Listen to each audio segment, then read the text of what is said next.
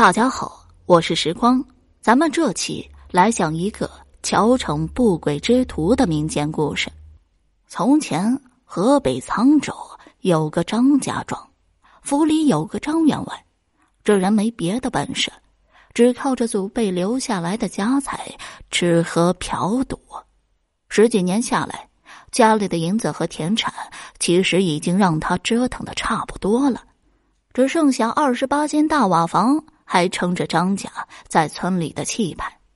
这天，张员外在外面混了一天，快傍黑时才慢慢朝家里走。快到张家庄时，他突然看到乡间小路上走过来一个年轻女子，长得楚楚动人。这女子张员外认识，是庄子里呀豆腐胡三的新媳妇云霞。说起胡三，原来是个读书人，可十多年书读下来，连个秀才也没考中，只好放下书本老老实实在家里做起了豆腐。张员外一看云霞袅娜多姿的身材，心里就升起一股邪念。他看看四周无人，就上前笑嘻嘻的说：“哟，这不是胡家弟妹吗？”这么漂亮的妹子来了我们张家庄，弄得庄上的大姑娘小媳妇儿就都不敢抬头了。张霞听出了张员外话里的轻薄，不吱声，一侧身想从张员外身边走过去，张员外却顺势把云霞揽在怀里，嬉皮笑脸的说：“妹子，以后和我好吧，我家有房有地有银子。”比卖豆腐的胡三强多了。云霞奋力挣脱出来，朝庄子跑去。张员外还不死心，又在云霞的屁股上狠狠的摸了一把。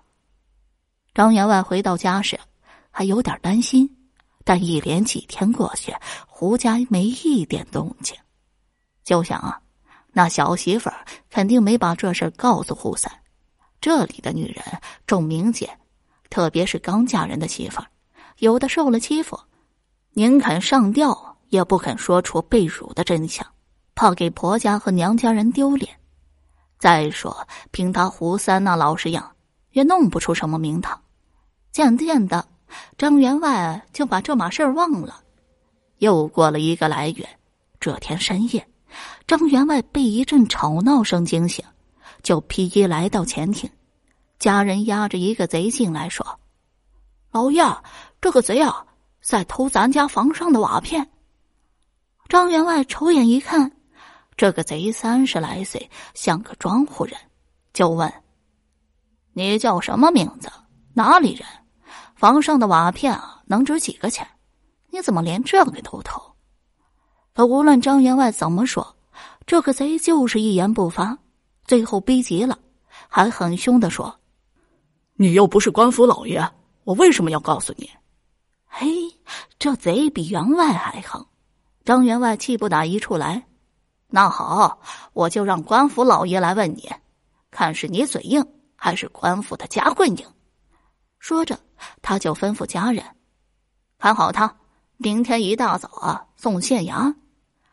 第二天，张员外带着几个家人把这个贼押到了衙门。县老爷看了看张员外的状子，也觉得奇怪，问这个贼：“你姓神名谁？快把你的所作所为从实招来，免得受皮肉之苦。”贼这回学乖了，答道：“小人姓李，叫李贵，住在李家庄，正盖房子，买不起瓦，就到张员外家偷了几片。”李贵一说完，县官就哈哈大笑：“哈哈哈哈！”李贵呀，李贵，你连编瞎话都不会。张家庄在城北，李家庄在城南，相距四十里地。你跑这么远，就为了偷几片别人房上的瓦片？我看不吃点苦头，你是不会说实话的。说完，他吩咐衙役：“给我打！”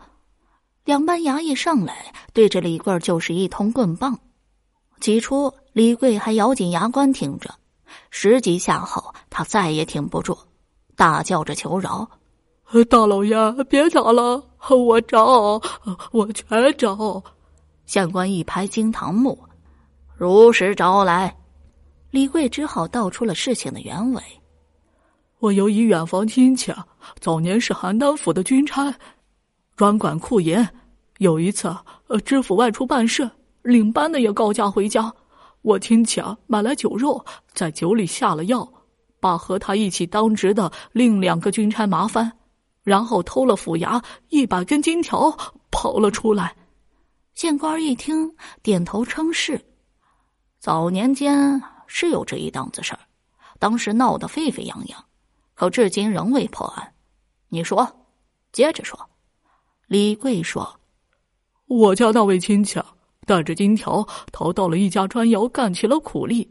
他把金条偷偷烧进一百片瓦片中，又把这些瓦藏在最里面的角落，时时看护。可有一天他外出办事，回来时窑厂里却一片青瓦也没了，全被张家庄的一个大户买走了。这个大户就是张员外的父亲。我家那位亲戚多次到张家庄。可要在二十八间房顶的屋顶上找一百片瓦，谈何容易？直到他去世啊，也没拿回一根金条。我这亲戚没有后人，直到临终才把这个秘密告诉了我。最近我婆娘得了重病，为了给她治病，我已经负债累累，没办法，这才打起啊张家房屋瓦片的主意。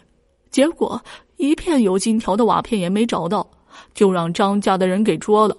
老爷，我说的句句属实，您就饶了我吧。李贵的话让在场的人大吃一惊。张员外说：“老爷，这个人疯疯癫癫的，再说他也没偷到东西，我看就把他放了吧。”说完，也不等县官回话，领着家人离开了县衙。张员外回到家，把家里所有人全部召集起来，说：“你们啊。”全部都给我上房，把屋顶的瓦片给我搬下来。记住，谁也不准敲碎了瓦片。于是，全家人一起动手，将二十八间房子上的瓦片全部揭了下来。张员外提着把锤子，瓦片一到他跟前，便是一锤子砸下去。他一直砸了两个时辰，却没有在瓦片里找到一根金条。就在这时。县官带着一帮衙役赶来了，看到张员外家二十八间房上的瓦片变成了满场的破烂，就问张员外：“你找到的金条呢？那是国库里的东西，可不能私吞了。”张员外哭丧着脸说：“大老爷，我们被那个毛贼给骗了，我把二十八间房子的青瓦全砸了，没找到一根金条。”县官冷笑一声说。你说没有就没有，你为啥不等本官结案就急匆匆的赶回来？为啥要抢着砸碎你家房上所有的瓦片？你不将那些金条交出来，本官就治你私吞国库的大罪！县官说完，接着大喝一声：“把姓张的带回县衙，严加拷问。”再说那个李贵，他从县衙回到家中。把事情前前后后都跟守候在他家的胡三说了，末了还拍拍胡三的肩膀说：“妹夫，想不到你一个做豆腐的，还真有些鬼点子。咱们穷人斗恶人，只能用穷人的办法。”好了，到这儿啊，《乔城不轨之徒》这个民间故事我们就讲完了。如果你还对其他民间故事感兴趣的话，点个关注，来个赞，我接下来将会为你讲更多、更加精彩的故事。